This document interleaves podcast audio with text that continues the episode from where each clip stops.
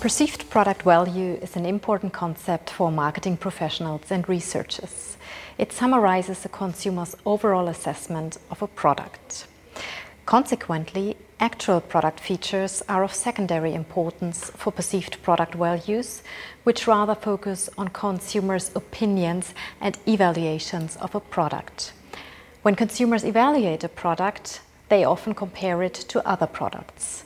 Therefore, knowing consumers' perceived product values help understand how consumers see a product in comparison to other products.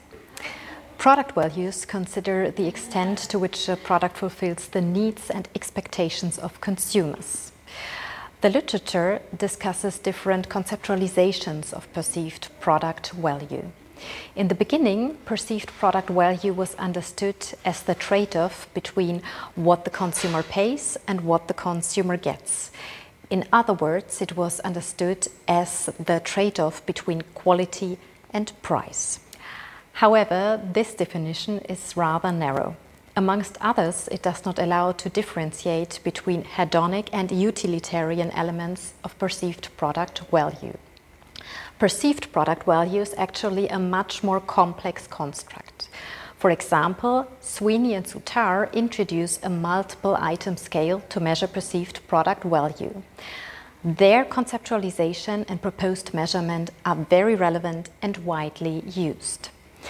For example, the authors identify four distinct product values. These are emotional, social, quality performance, and price value for money. First, consumers derive emotional value from the feelings a product generates. As an example, consumers evaluate if a product makes them feel happy and if they enjoy having or using a product. Second, social value is determined by the extent to which a product enhances the social self concept of a consumer. For example, consumers evaluate if the product impresses other people and if it makes them feel accepted.